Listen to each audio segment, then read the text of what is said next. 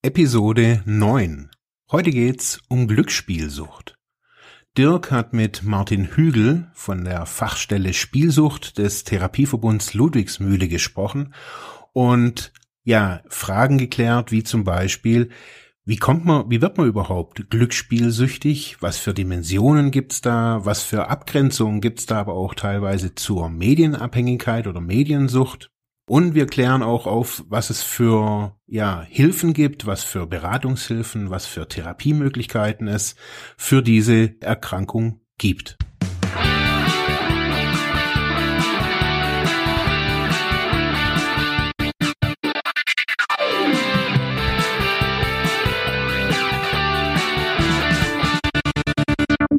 Ja, herzlich willkommen bei Freiheit ohne Druck, Heute geht's ums spannende Thema Glücksspiel und wie immer ist dabei der Dirk und ich. Ja, hallo, ja, und du. Hallo Marc. Ja, Glücksspielsucht oder Glücksspiel. Ähm, also wir bewegen uns mal mit dieser Folge Richtung Verhaltenssüchte. Die, die nicht stofflichen Süchte eigentlich so.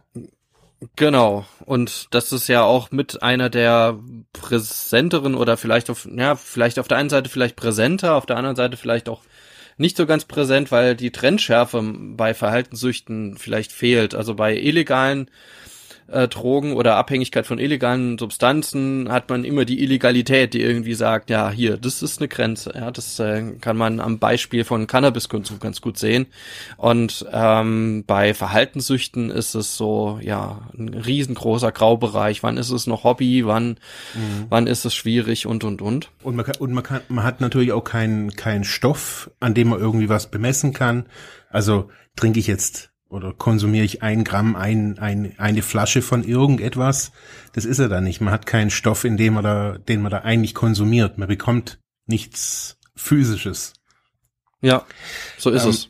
Es fand ich auch irgendwie so ganz, ganz spannend jetzt auch in der, in der Vorbereitung irgendwie auf die Sendung, mich da mit dem Thema Spielsucht einfach auch nochmal irgendwie tiefer zu befassen und auch festzustellen, dass, ähm, dass es ja eine wirkliche, äh, eine wirkliche Krankheit auch mit einer richtigen Klassifikation nach dem ICD-10 ist. Also äh, eben, wusste mhm. ich vorher auch nicht. Das ist die F63.0 in der aktuellen Version der WHO. Ja. Ähm, ja, also Glücksspiel ist schon ziemlich ähm, tatsächlich ein großes Thema. Also dafür müssen wir dann nochmal fassen, was das ist, aber ähm, weil, weil es in der Diskussion heutzutage auch mit Online-Spielen ähm, es teilweise sehr stark vermischt wird, auch in der Diskussion vermischt wird. Mhm. Aber wenn man das jetzt nochmal betrachtet, was hat man da alles? Also ich sag mal, man fängt an beim klassischen Automatenspiel. Also ist das, was jeder vielleicht mal, der in der Kneipe war, gesehen hat, diese Automaten, die an der, an der Wand hängen äh, die heutzutage natürlich alle durchdigitalisiert sind und ja. äh, unterschiedlichsten Formen und Farben da irgendwie auftreten, bis hin zu sogenannten Spielotheken, Spielhallen, äh, alles das, was man so teilweise auch auf Autobahnrasthöfen sieht, ähm, oder ja, bis hin auch zu Wettbüros, Sportwetten und auch Sportwetten im Internet. Und Lotto, nicht zu vergessen. Und Lotto, ja, sicherlich, ja. ja. Also wenn man, also wenn man auch sieht, so wie, wie du sagst, so ist so der, der, das, was die meisten so kennen, ähm, des Spielautomaten, ist auch vom Volumen, ähm, also von den, wenn man mal den Glücksspielmarkt anguckt, am größten. Das sind, waren jetzt im Jahr 2017 31 äh, Milliarden, die da, mhm. die da umgesetzt wurden. Also ja, das ist schon, Menge. das ist schon ein wahnsinniges äh, Finanzvolumen. Ist ein riesiges Geschäftsfeld, muss man einfach so sagen. Und es ist halt wirklich legalisiertes, ja, teilweise halt legalisiertes süchtig machen, kann man so sagen. Ist so, ja. Ähm, und ähm, ja, das also es gibt auch jede Menge Forschung dazu und äh, aber die Fragen oder die Problemlagen, die damit zusammenhängen, die sind schon recht massiv, muss man sagen. Mhm. Und es sind auch, also was mich sehr überrascht hat, also man, es sind ja nicht nur irgendwie ein paar hundert Leute, sondern man, es waren jetzt 2018, hat die Bundeszentrale für gesundheitliche Aufklärung ähm, in einer Studie 326.000 Leute mit problematischen Spielverhalten äh, ermittelt. Mhm. Man, ja. Das ist, also, ich finde das, das keine kleine viel. Zahl. Ja. Und jetzt wenn man so pathologische Spieler, also wirklich, wenn es schon in die krankhafte Richtung geht, also wirklich, wenn es schon eine Diagnose dann auch gibt, sind es immer noch deutschlandweit 180.000 Menschen, die äh, ja von von Glücksspielsucht quasi betroffen sind. Mhm. Und ich finde, ja, ich finde es schon irgendwie äh, für mich ist es schon immer irgendwie ein nicht stoffliche Süchte, ob das jetzt Kaufsucht oder ähm, auch ähm, Klauen äh, ist ja auch so eine Sucht, äh, ist ganz interessant, ist in der gleichen Kategorie wie wie pathologisches Spielen ist auch ähm, Kleptomanie. Okay, ja. Ähm, also ich frage mich schon immer, wie das eigentlich so wirkt. Also so was da was da beim, bei den Menschen eigentlich so passiert, weil ja, das ist ja ich finde es schon dramatisch, ja. was da so passiert. Also es ist, du müssten wir jetzt in so eine ja auch teils medizinische Diskussion kann man da einsteigen oder auch ja auch in eine neurologische Diskussion, also was das Suchtgedächtnis hier ausmacht mhm. ähm, und äh, welcher teilweise auch Glückshormonausstoß mit äh, damit provoziert wird oder mit damit zusammenhängt, wenn man mal gewinnt. Ähm, auf der anderen Seite ähm, finden diese Menschen aber auch teilweise sehr schlecht einfach auch Hilfe oder kommen erst sehr spät auch davon los. Äh, und das berichten bei uns auch im Therapieverbund dann äh, auch immer unsere und berichtet unsere unsere Fachstelle, ähm, die Mat Martin Hügel. Ähm, das ist ein Medienpädagoge, äh, der bei uns die diese Fachstelle ausübt. Zur Fachstelle muss ich sagen, es gibt Rheinland-Pfalz weit da mehrere Fachstellen, die größtenteils vom Land Rheinland-Pfalz finanziert sind. Also Menschen, die quasi sich hauptamtlich äh, um Prävention, aber auch um Beratung und auch teils Behandlung äh, zu Glücksspielsucht, Glücksspielabhängigkeit bis hin zu auch Medienabhängigkeit ähm, beschäftigen. Und für hier, wo wir quasi unseren, unseren Hauptsitz haben, hier in, Landau, südliche Weinstraße, Germersheim, da sind wir dann auch zuständig mit unserem Mitarbeiter Martin Hügel. Okay. Und Genau, und mit dem habe ich, ähm, um da auch ein bisschen Expertenwissen auch äh, abzugreifen, weil der jetzt schon seit, ja, ich glaube, über an die zwölf Jahren äh, das macht, ähm, habe ich ein Interview geführt. Und äh, ja, und da können wir jetzt eigentlich mal reinhören und lauschen und auch kriegen auch ganz gut auch erklärt, was denn Glücksspielsucht ist und äh, welche Problematik damit zusammenhängt.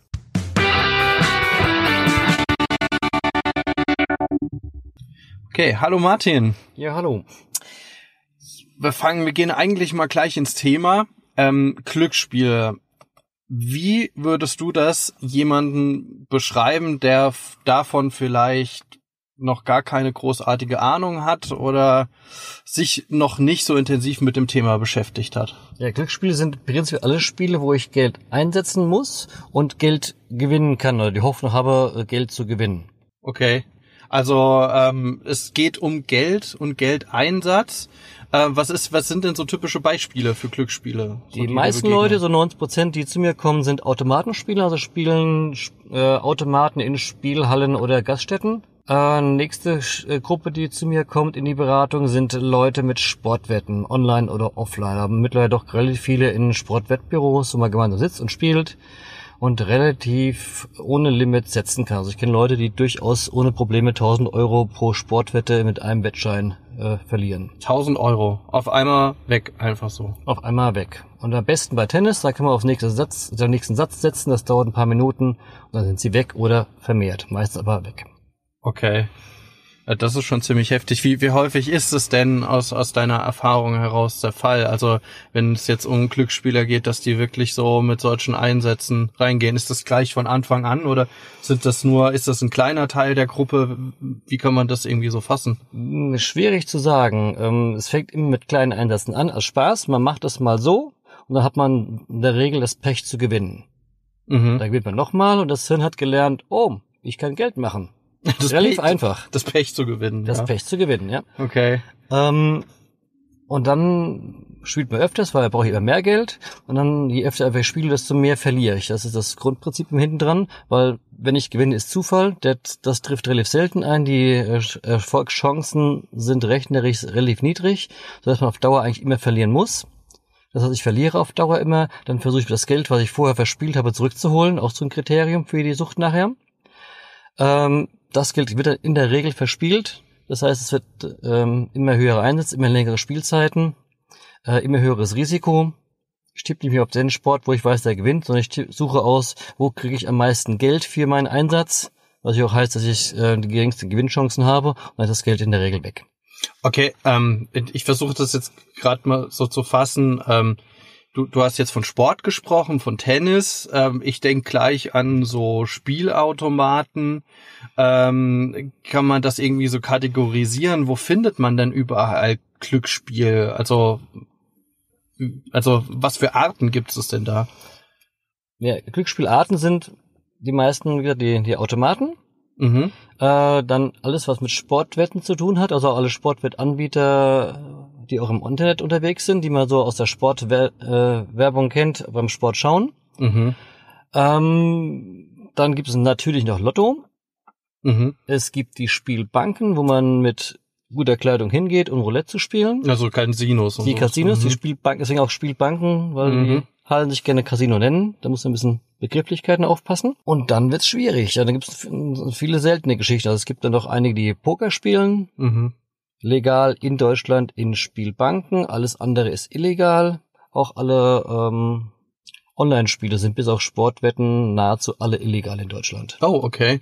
Ich dachte gerade so Online-Poker oder sowas, das wäre was, wo, wo, wo boomen würde irgendwie. Es boomt vielleicht, also boomen tut die Online-Sportwetten und es boomt äh, Online-Casinos, die aber alle nicht in Deutschland legal sind. Es gibt ein paar, die vielleicht man von Schleswig-Holstein aus in Schleswig-Holstein spielen könnte. Okay. Also ähm, schon schon eine ganze Bandbreite. Ähm, gut, jetzt habe ich das verstanden. Also ich, ich setze Geld auf irgendwas, ich wette drauf, aber wie kann daraus eine Sucht entstehen? Die Sucht funktioniert tatsächlich über das Gewinnen, weil Gewinn ist ein tolles Gefühl, ein starkes Gefühl. Ich kann es, ich beherrsche es, ich bin toll. Wie meinte der Herr Kahn bei der Sportwettbewerbung? Teste deinen Experten und zeig, wie gut du bist. Mhm. Das trifft es sehr genau. Und die andere Seite ist, ich kann dabei auch abschalten. Also ich habe einen starken, ähm, guten Reiz, es gefällt mir, macht Spaß, ist toll, lenkt auch ab von Problemen. Oh, und das ist das, was, was dann äh, immer mehr wird. Ich lerne dann, wenn es mir gut geht, wenn ich mich belohnen will, gehe ich in die Spielhalle. Da ist es schön, da will keiner was von mir. Da ist immer ein Wohnzimmer und da kann ich dann abschalten. Mhm. Da habe ich mhm. keine Depression, die Grübeleien hören auf, meine Probleme lasse ich im Rucksack draußen an der Tür mhm. und spiele. Und je mehr ich an Gewinn habe, desto länger kann ich sitzen bleiben. Und wenn es halt vorbei ist, ist es vorbei. Dann geht's raus, die Probleme warten auf mich. Mhm. Meistens kommen noch ein, zwei dazu, weil muss man Miete bezahlen, Strom bezahlen, Kühlschrank ist leer, wie auch immer. Oder ich habe kein Geld, Weihnachtsgeschenke für die Kinder zu kaufen. Das sind nur die Punkte, wann Leute vorbeikommen in die Beratung. Gerade zu Weihnachten ist äh, gerne eine Hochzeit für Neuanmeldungen. Und ähm, die sagen dann auch von sich selber, dass sie süchtig sind oder sagen die nur irgendwie, ich habe kein Geld oder ich muss gucken, wo ich Geld herkriege, damit ich irgendwie weitermachen kann. Also von denen, die in die Beratung kommen, ist doch ein sehr hoher Anteil, sagen, ja, ich bin eigentlich spielsüchtig. Ich kann es mir vielleicht jetzt erst eingestehen oder stehe ich zum ersten Mal jetzt ein oder weil meine Frau mich jetzt mit äh, genommen hat. Aber eigentlich ist ja schon länger klar und es ist soweit, ich muss jetzt was tun, weil ich weiß schon seit ein paar Jahren habe ich keine Kontrolle mehr. Äh, ich krieg's ja selbst nicht hin, ich will ja schon Ewigkeiten aufhören. Habe schon mehrmals versucht, aber es klappt nicht. Ich muss immer wieder spielen und wenn ich neu anfange zu spielen, wird's teurer, wird's mehr, wird's wahnsinniger. Mhm. Und äh, was was was machst du dann mit denen, wenn die dann da so so vor dir stehen und äh, irgendwie gar nicht mehr wissen ein und aus? Was sind so die die ersten Tipps? Wie wie geht man damit um? Erst ist vielleicht tatsächlich klar machen, ja, ich habe ein Spielproblem und es ich wie entscheide ich mich? Dann will ich aufhören zu spielen?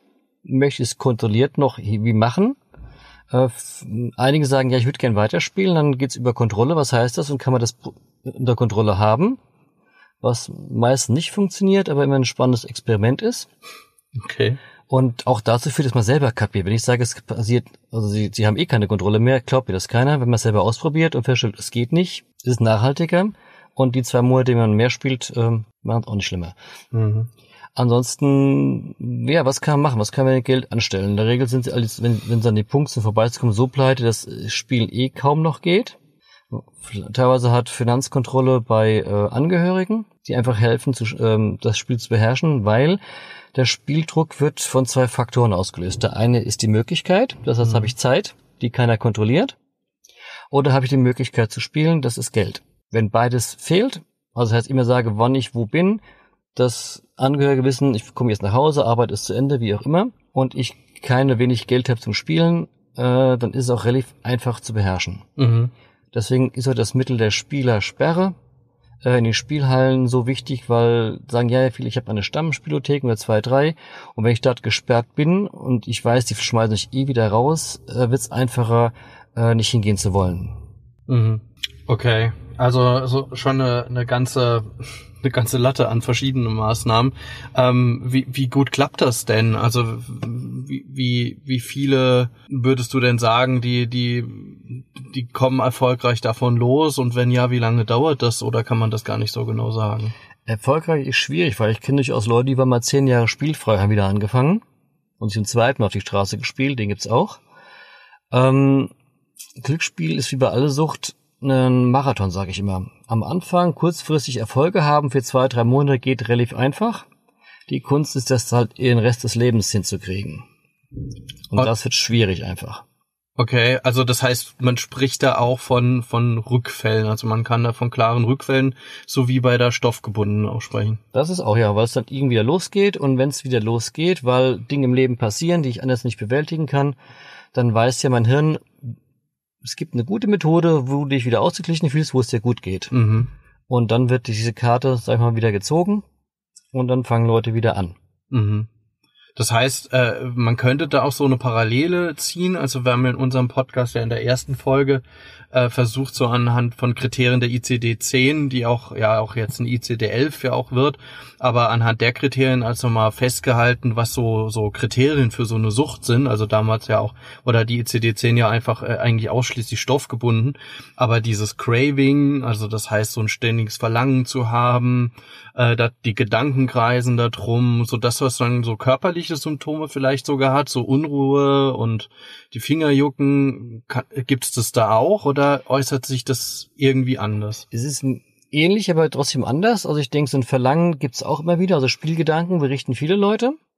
Ähm, aber die sind, die können zeitlich sehr versetzt auftauchen. Das heißt, es ist kein Thema, wenn es einen größeren Knall gab, mal drei Monate keine Lust auf Spielen zu haben, weil eben Frau hat mich verlassen, ich bin rausgeflogen, ich habe jetzt eine Anzeige wegen Betrug oder was auch immer. Aber irgendwann kommt es wieder. Mhm.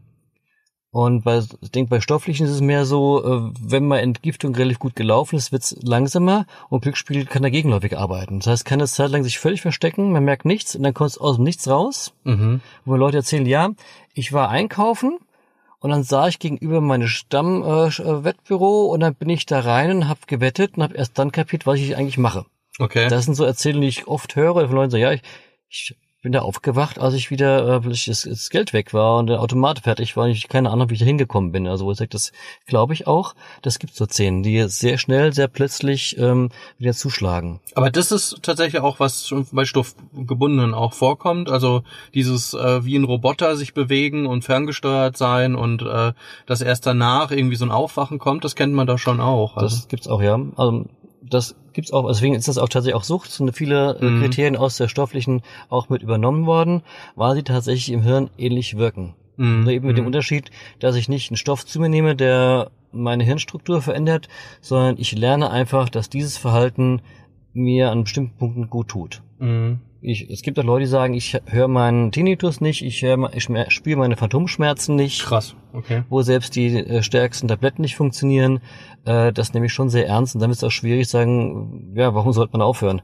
Und nur dann geht's mir wirklich gut. Das Mhm. macht schwierig.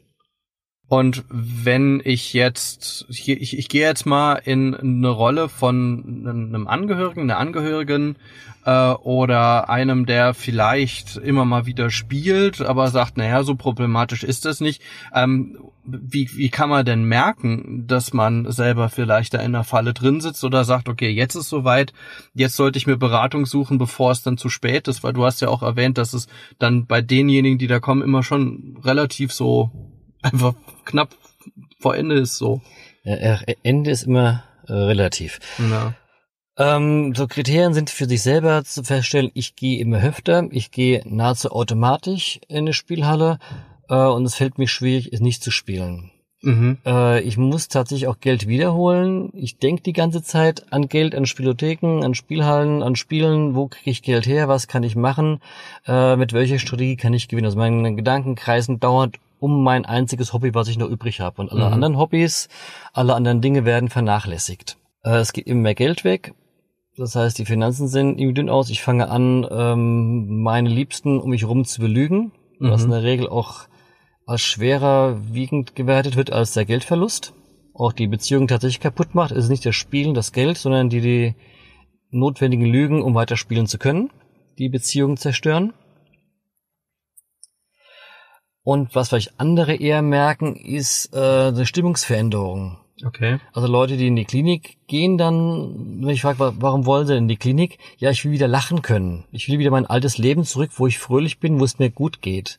Das heißt, der Spieler spielt sich beim Versuch, Depression zu wenden, in eine Depression rein. Okay. Wird nicht mehr lustiger, sondern es ist ja alles frustrierend. Ich bin nur noch dann glücklich, wenn ich auf die Walzen stachen kann, oder wenn ich wetten kann, wenn ich im, im, Wett, im, im Glücksspielfieber bin. Und sobald ich draußen bin, äh, ist das Leben wieder da und ich fühle mich als Versager, ich habe schon wieder gespielt, ich weiß doch, ich kann nicht spielen.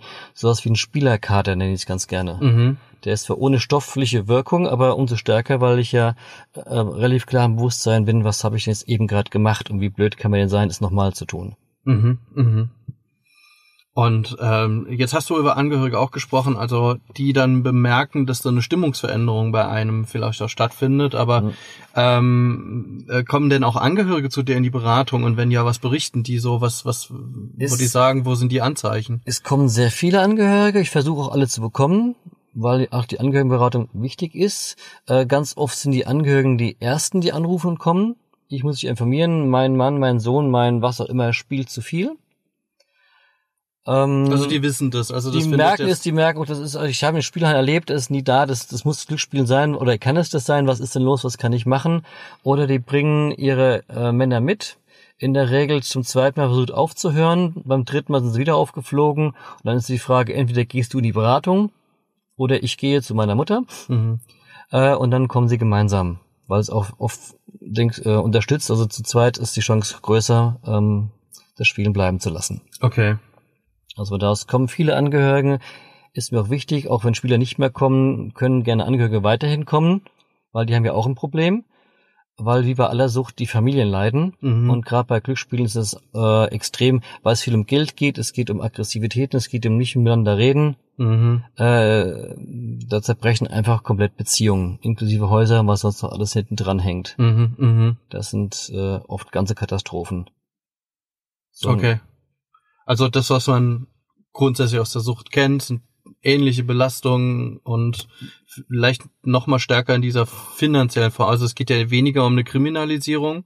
Oder hast du sowas auch erlebt? Also dass, dass Leute kriminell werden, weil sie nicht genug Geld haben. Gibt auch äh, Leute, die auf dann kriminelle Ideen kommen, weil aus Verzweiflung anfangen zu klauen, zu betrügen. Ich kenne äh, Bank Banker, der sich auf Kundenkonten bedient hat oder äh, was auch immer äh, viele, die in Firmenkassen gegriffen haben, der Taxifahrer, äh, der das Geld für sein Fahrgast bezahlt, der die nächste Spiele treibt und ich weiß, wie er es heute Abend abrechnen kann. Also da gibt es auch unendlich Beispiele, aber es sind äh, nicht die meisten.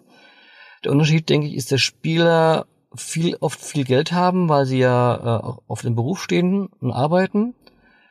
Und deswegen relativ große Familienkatastrophen einfach auch ähm, gibt. So Geschichten wie, ja, ich habe meinem Schwiegervater das Haus abgekauft und ausgebaut. Und jetzt lebt er auch mit drin. Wenn meine Geräte platzen, fliegt er auch aus dem Haus raus, was er sich aufgebaut hat. Das mhm. ist so ein Muster, was nicht selten ist. Mhm. Weil einfach auch Häuser hinten dran stehen können, was bei, denke ich, bei der üblichen Drogenkarriere doch eher selten der Fall ist, dass man Geld hat, um ein Haus zu kaufen. Und okay. das gibt es bei Spielern sehr häufig. Okay. Dann ähm, vielleicht nochmal zum Abschluss. Man, man hört ja von Glücksspiel immer in, wir haben ja auch schon davon gesprochen, dass vieles online irgendwie stattfinden kann. Aber auch genauso wird das gerne so vermischt mit Computerspielen und, und, und. Würdest du da Parallelen sehen? Äh, oder was, was, wo, wo findet man so auch Glücksspiele oder das, wovon Also ich sag mal so, wovon man bei Jugendlichen immer immer hört, ist, wenn sie zu viel Rollenspiele spielen oder Handyspiele oder sowas, ähm, ist es damit vergleichbar oder ähm, ist das eine ganz andere Baustelle? Es ist meistens eine andere Baustelle. Es funktioniert ähnlich, weil ich bei beiden Verhaltenssuchtvarianten mir selber ein seltsames Verhalten beibringe. Das ist die Gemeinsamkeit. Aber die Glücksspieler sind ganz andere Leute, Menschen als die ähm, ähm, Medienabhängigen. Es gibt eine kleine Gruppe, die sehr ähnlich sind, das Online-Poker-Spielen. Mhm. Ähm, da gibt es eine relativ große Vermischung von, von Persönlichkeitseigenschaften, aber sonst äh, gibt es da kaum Verbindung. Also Leute, die viel am PC spielen und üblichen, was die Jugendlichen machen, äh, Spiele machen, das ist keine Gefahr daran, eine Glücksspielsucht zu entwickeln. Das halte ich für ein Gerücht. Okay. Äh, und also man hört ja auch zum Beispiel von Lootboxen oder sowas. Mhm. Ähm, da, da gibt's ja eine größere Diskussion. Also zur, zur, zur Info nochmal, Lootboxen sind ähm, solche ähm, Sachen, die kann man bei einem Spiel dazu kaufen oder im Spiel.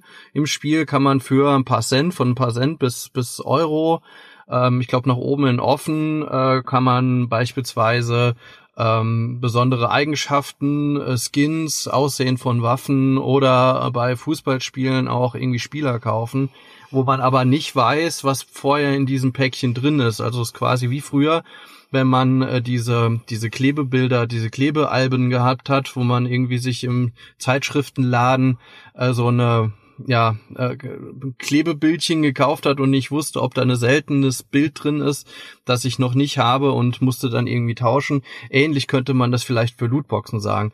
Also es ist eine größere Diskussion. Ähm, diese Lootboxen, ist es vielleicht so ein Link zur Medienabhängigkeit oder wie würdest du das einschätzen? Äh, ich, mh, hm, ich denke, es wird äh, dieses Glücksspielelement Lootboxen. Ist es ja tatsächlich eins, weil ich ähm, eine Kiste kaufe, wo viel Schrott drin ist und eventuell was Schönes drin ist, was eine Karte, die ich oder ein Ding, das ich wahrscheinlich brauche, so dass wenn ich das wirklich richtig brauche, ich ganz viele Boxen kaufen muss, um dann mit der Wahrscheinlichkeit von 1 zu 1000 oder was auch immer genau den Gegenstand zu haben. Ähm, das ist eine Glücksspielgeschichte. Äh, und die wird gerne mittlerweile eingesetzt in Spielen, um ähm, Geld zu machen. Mhm. Also A, das Spiel vielleicht spannender zu gestalten, beziehungsweise aber sind ja alle Spiele kostenlos, um in diesen kostenlosen Spielen eine Monetarisierung zu bekommen. Also wie kann ich als Anbieter dafür sorgen, dass ich meine Unkosten reinkriege, beziehungsweise möglichst viel Geld mit meinem kostenlosen Spielangebot mache. Und dann sind diese Lootboxen ein Element, was bei Leuten sehr gut funktioniert, weil sie eben glücksspielartig ist, weil viele diesen einen Gegenstand haben. War früher schon bei World of Warcraft so, wo ich weiß, wenn ich dieses eine Schwert haben will, was seine Endboss hat, dann muss ich nicht einmal umnieten, mhm, sondern ich muss so ihn 10, 20, 30 Mal umnieten, um dann irgendwann, weil eine Wahrscheinlichkeit von 1 zu 5 oder 1 zu 10 der hatte, dass er diesen Gegenstand fallen lässt. Mhm. Und das System ist jetzt verfeinert worden, wie schon gesagt, wie diese Panini-Bilder. Äh, ich kaufe eine Kiste und da ist viel Mumpitz drin und das eine, was ich brauchen könnte, ist vielleicht drin und der arme Kerl, der beim ersten Kistenkaufen genau das gezogen hat, was er braucht, der hat dann gelernt, oh, die Kisten funktionieren ja mhm. und kauft immer mehr. Der, der Kisten kauft, stellt fest, so, ist eh noch Schwachsinn drin, lässt dann bleiben. Mhm. Aber das ist äh, eine Strategie, die die äh, Spiel, also die äh, Computerspielindustrie einsetzt, oder Handyspielindustrie einsetzt, um äh, Geld zu generieren. Mhm. Und gerade äh, Bezug auf Geld von Kindern, wir reden da nicht von jugendlichen Erwachsenen, wir reden von, von Grundschulkindern. Oh, okay. Weil da schon Spiele wie Fortnite, wie Clash of Clans, Clash Royale, was sie alle heißen, diese Systeme drin haben und da spielen vorwiegend oder auch äh, Grundschulkinder. Also später in der fünften Klasse hatte Fortnite eine Abdeckung von 80 Prozent mit allen Klassen, wo ich jetzt den letzten Jahr drin war, in Supervisionszwecken. Okay, okay, ich sehe, ich habe jetzt äh, noch mal in ein, ein Bienennest gestochen. Ich versuche das jetzt gerade noch mal, äh, ein Wespennest hat man ja, äh, ein Wespennest gestochen. Äh, ich versuche das aber jetzt mal so ein bisschen äh, zuzumachen noch mal. Ähm, also vielleicht sprechen wir da noch mal beim nächsten Mal drüber. Das fände ich noch mal sehr spannend an der Stelle noch mal vielleicht von, äh, von Glücksspiel in der Medienabhängigkeit nochmal einzusteigen. Aber bis dahin erstmal vielen Dank, Martin. Ja, bitte gerne. Ja, echt äh, ultra spannend, oder? Mhm. Ähm, also es gibt ja wirklich, ja, es gibt Hilfe. Also das ziehe ich jetzt irgendwie so gerade irgendwie aus äh, aus dem Gespräch hier von euch so raus. Ähm, weil ich war ja oder ich bin bin immer noch so ein bisschen baff so von von diesen ganzen Zahlen oder wie was für Ausmaße das auch irgendwie annimmt. Ähm, mhm. Aber so wie er das ja schildert, ähm, sind ja immer wieder auch so Parallelen. Also ist mir so aufgefallen, ähm, auch wenn es eine, eine, eine nichtstoffliche Sucht ist, aber die Parallelen, das, die Verhaltensweisen, die er da so schildert von von den Menschen, äh, sind ja wirklich irgendwie gleich wie wie wenn jemand Heroin oder sonst irgendwie was konsumiert. Also mhm. so ist meine Wahrnehmung irgendwie gerade gerade so dabei. Was mir auch so gekommen ist, so ich ähm, ich hatte als, na, ist schon jetzt auch schon glaube ich 15 15 Jahre oder so irgendwas her.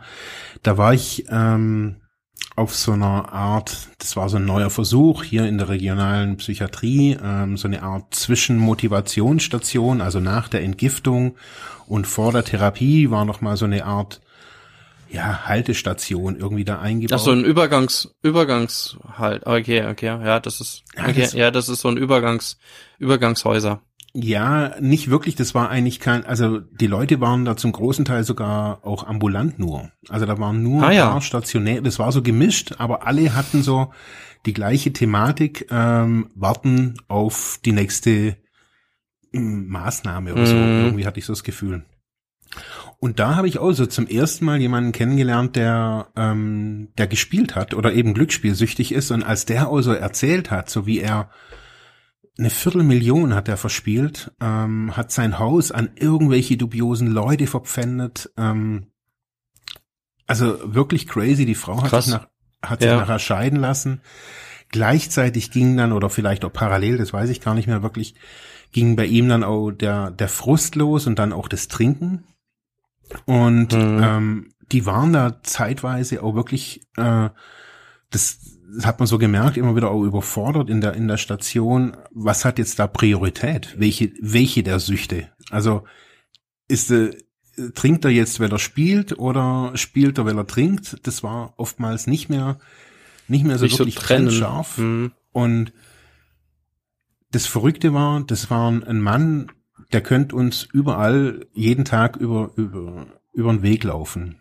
Und so eine Haltung hatte er auch, auch noch so, so dieses nach außen funktioniert noch alles.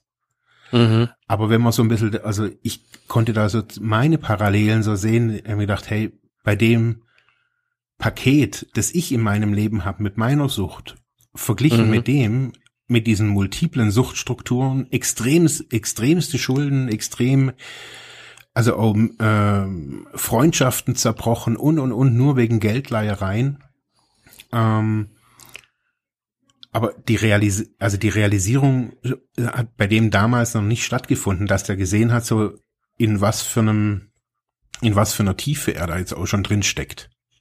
Ja. Also es, das fand ich wirklich so. Das ist ja, ist heftig, ne? Also, also was, was man ja als Unterschied schon sehr stark sehen kann, jetzt auch zwischen jetzt Glücksspielsucht oder auch einer, einer stofflichen Sucht. Also beides geht klar um Geld, ja, und klar. auch bei illegalen oder auch legalen Abhängigkeiten, äh, eher illegalen, ähm, kann es kann es halt sein, dass man hohe Schulden anhäuft, mhm. aber die liegen in der Regel ähm, immer noch mal im, im unteren fünfstelligen Bereich, so im Schnitt, sagen wir mal, also mhm. so ein paar tausend Euro, ja. Und beim Glücksspielbereich sind das schnell ähm, 50.000 bis 100.000 oder sogar ja weitaus mehr, mhm. mehrere hunderttausend Euro. Mhm. Also die wirklich dann da drauf gehen. Und wenn man da drauf ist, äh, ja, das sagt der Martin Hügel ja auch, ähm, dann äh, haut man da einfach die Tausender weg. Innerhalb von Sekunden gehen mhm. die einfach raus. 1000 Euro, 5000 Euro, fupp und weg sind ja. sie.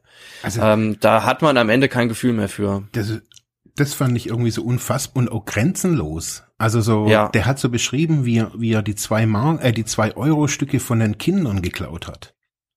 Ja, und, krass, und mit den zwei ja. Euro, er hat gesagt, es hat gereicht, dass er zwei Euro in der Tasche hatte.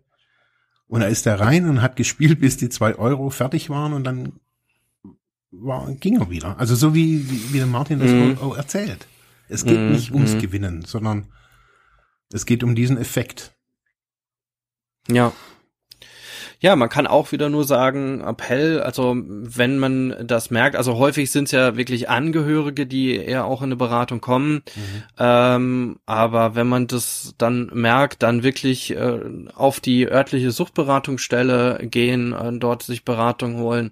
Äh, oder auch äh, im Internet gibt es da auch einige Seiten, die da helfen, äh, aber in erster Linie, wenn es soweit ist äh, und das ist bei den meisten Fällen so, jedenfalls was ich von, von unserem, äh, von unserem Fachangebot halt sprechen kann, ist, wenn die in die Beratung kommen, ist es viel zu spät und da ist mhm. schon eigentlich sind sehr, sehr, sehr viele Schulden angelaufen. Man kann dann auch Schuldenregulierung machen, jedenfalls auch bei den Fachstellen in Rheinland-Pfalz, also die dafür zuständig sind.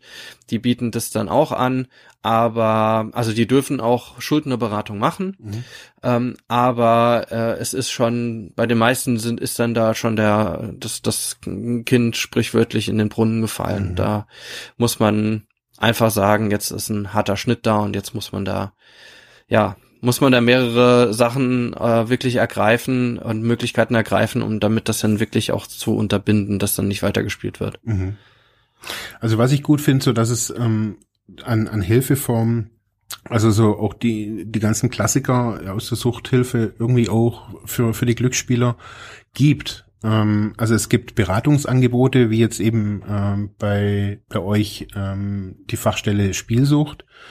Es gibt ähm, aber auch quasi Entgiftungsstationen, die das irgendwie mittragen, ähm, ja. in denen man teilweise natürlich jetzt nicht unbedingt mit den Alkoholabhängigen zusammenhängt, aber äh, auch die, die, die, die Psychiatrien haben, haben das äh, auf ja, ja, klar. Genau. Also man kann dann auch äh, natürlich über einen Hausarzt oder Hausärztin kann man natürlich vermittelt werden und kann dann auch stationär in, in äh, psychiatrisch behandelt werden. Und das sollte man sich auch nicht vorscheuen. Also wenn es halt irgendwo so weit ist, mhm. man verhindert wirklich sehr viel, äh, bevor wirklich äh, äh, es so angehäuft ist, dass es gar nicht mehr geht, äh, dass man irgendwo den Stecker zieht äh, oder auch ziehen lässt von Angehörigen oder wem auch immer, ähm, wenn es halt wirklich gar nicht mehr geht. Mhm. Also man darf das nicht äh, nicht runterspielen, auch selbst wenn die deutsche Automatenwirtschaft äh, bei Parteitagen und sonst wo immer wieder ihre Stände aufstellt und äh, das ist immer ganz nett, dass da ein Tischgilger steht und da äh, Lobbyarbeit gemacht wird, aber das ist schon ähm, schon ziemlich heftig, also wie weit und wie weit verharmlosend eigentlich auch in Deutschland auch das Glücksspiel betrieben wird. Ja. Jo. Jo. Ähm eine spannende, also wirklich eine, eine äh, spannende Geschichte. Ja, genau. Ähm, wir wollten aber noch so zum Abschluss äh, noch was über unsere Feedbacks sagen. Oder wie gesagt, die Feedback, Feedbacks. ja, Feedback, Jingle. Äh, Feedback wir haben noch, wir haben noch kein Feedback-Jingle, aber juhu, also, oder, oder danke, danke, danke. Wir haben tatsächlich äh, Feedback erhalten. Und vor allem äh, zu unserer Folge zu Kinder aus suchtbelasteten Familien. Also herzlichen Dank dafür. Zum einen habe ich auch einige private Nachrichten bekommen äh, von Menschen, die sagen, ja, da mein Gott, das ist ja toll, dass ihr das macht und äh, vielen Dank dafür. Äh, teilweise auch Hinweise darauf, dass man irgendwie selber betroffen war oder jemanden kennt, der betroffen ist und auch uns zugesprochen, ja, dass das so ein ja ein starkes verheimlichtes, äh, ja, also, also ein, ein Themengebiet oder eine Problemlage ist, die sehr stark verheimlicht wird und ähm, wie da auch in unserer Folge der Henning Mielke gesagt hat, also dass es so diesen Kreis des Schweigens gibt im näheren Umfeld oder auch auch im näheren, auch professionellen Umfeld, sei es in der Kita, in der Schule und und und. Alle wissen, dass da irgendwie was, was, was vorgeht oder dass es dem Kind äh, nicht so gut geht, aber keiner will da so richtig ran oder weiß auch nicht, wie man rangeht. Hm. Genau, und da hat uns auch eine, ähm, auch eine Betroffene tatsächlich auch geschrieben, äh, die äh, auch nochmal ähm, auch Feedback da lässt und äh, ihr auch nochmal beschreibt, dass es ihr früher tatsächlich auch so gegangen ist, dass, dass sie irgendwie hilflos war in ihrer Kindheit ähm, aber hat dann auch kritisiert, äh, dass wir am Ende ein Fazit gemacht haben oder dass so ein, so ein Fazit für sie rausgehört wurde, dass wir sagen, ja, dass, dass äh, Erwachsene mit einer psychischen Erkrankung und mit einer Suchterkrankung ähm, dass, äh, dass die sich dreimal, ich, ich überspitze es jetzt so ein bisschen paraphrasiert, dass, dass sie sich, dass man sich das mehrfach überlegen muss, ob man denn Kinder bekommt, um ähm, nicht am Ende möglicherweise verantwortungslos zu sein. Ähm, also ich von mich kann sagen, dass das in keiner Weise irgendwie äh, von uns beabsichtigt war, so eine Message rauszusenden, sondern äh, sehen das tatsächlich eher positiv, wenn man so weit reflektiert ist, dass man sagt, naja, ähm, ich, ich muss schauen, dass ich äh, die Verantwortung für ein Kind übernehmen kann. Und jemand, der das von sich schon sagt, also jetzt, jetzt meine persönliche Haltung, jemand, der von, von sich aus schon sagt, ähm, ich nehme das wahr, was, dass, dass ich eine Problematik habe oder hatte und ähm, schau da genau hin. Ich glaube, dass diese Person schon so viel Verantwortungsbewusstsein hat, dass sie absolut geeignet ist äh, und wenn man überhaupt von einer Eignung sprechen kann, ja. Aber ähm, dass, dass auf absolut so viel Reflexion da ist, ähm, dass man sich da eigentlich keine Gedanken machen müsste, dass man irgendwie seine, ja, dass man für sein Kind am Ende nicht da ist. Ähm, aber was mir das auch nochmal gezeigt hat, ist, dass es ganz viele Menschen sicherlich auch in Deutschland gibt, die sich da sehr große Gedanken und auch Sorgen machen, dass sie von der psychischen oder auch von der Suchterkrankung also betroffen waren und ähm, ob sie da wirklich auch geeignet sind. Also ja, das, das, ja, ja, hat, hat mich schon sehr betroffen gemacht dann mhm. auch. Ja, ja, dann hat noch ähm, Dennis, Dennis, Dennis Beiser geschrieben. Mhm. Äh, er hat Werbung gemacht für äh, die Chamäleon-Gruppe von der Caritas. Ähm, fand ich auch eine ganz interessante Geschichte. Er fährt mit dem Fahrrad äh, und sammelt Spenden ein durch die Fahrradfahrerei. Mhm. Ähm, ich finde es immer wieder spannend, was, also wir hatten auch irgendwie in der Vorbereitung schon drüber gesprochen, so ich finde es immer wieder spannend, was, was Menschen, die ja selber irgendwie suchtkrank sind oder irgendwie Angehörige oder irgendwie mit dem Thema zusammenkommen, äh, was die immer wieder für, für spannende Aktionen auch irgendwie planen. Also wir äh, ja. verlinken das unten auch ähm, in den Show Notes. Ist wirklich äh, eine tolle, eine tolle Nummer. Schaut's euch an. An, an alle Zuhörer ähm, würde ich noch mal gern sagen, weil ich die, die Statistiken auch immer wieder sehe. Äh, wir haben kontinuierlich äh, mehr Hörer, äh, mehr Abrufe, mehr Downloads, mehr Interaktion. Äh, uns freut es. Äh, mich persönlich freut es total. Ich würde noch mal gern sagen, bei uns gibt's keine Sommerpause. Ähm, wir senden durch äh, bis morgen früh. Ja. ähm, ja, beteiligt euch weiter und ich kann nur weiterhin Danke sagen. Ja, Dankeschön auch von meiner Seite und äh, dass das jetzt so langsam wächst und gedeiht unser Projekt finde ich ganz super. Sendet uns gerne weiterhin Feedback, äh, sei es denn über unsere Facebook-Seite, unseren Instagram-Auftritt oder auch per E-Mail unter freiheit ohne Druck at ludwigsmühle.de. Da könnt ihr uns überall erreichen, könnt uns weiterhin Fragen stellen, könnt uns auch gerne Feedback zur heutigen Sendung auch nochmal senden. Das heißt, auch die Frage, ähm, kennt ihr das, dieses Problem der Glücksspielsucht, entweder aus eurem Umfeld oder ähm, ja, sagt ihr beispielsweise, ihr macht Sportwetten und hatte da noch nie Probleme mit, äh, habt da eine große Leidenschaft für. Also gerne auch äh, gerne auch eine, eine andere Meinung oder eine kritische Meinung dazu. Also so würden wir uns auch verstehen, also auch als als ja auch Meinungsaustauschplattform, äh, um diese Dinge auch von verschiedenen Seiten und verschiedenen Perspektiven auch zu betrachten. Ansonsten ja, auch von meiner Seite ein ganz, ganz großes Dankeschön und dann schaltet wieder hoffentlich beim nächsten Mal ein. Bis dann. Bis dann. Tschüss. Ciao.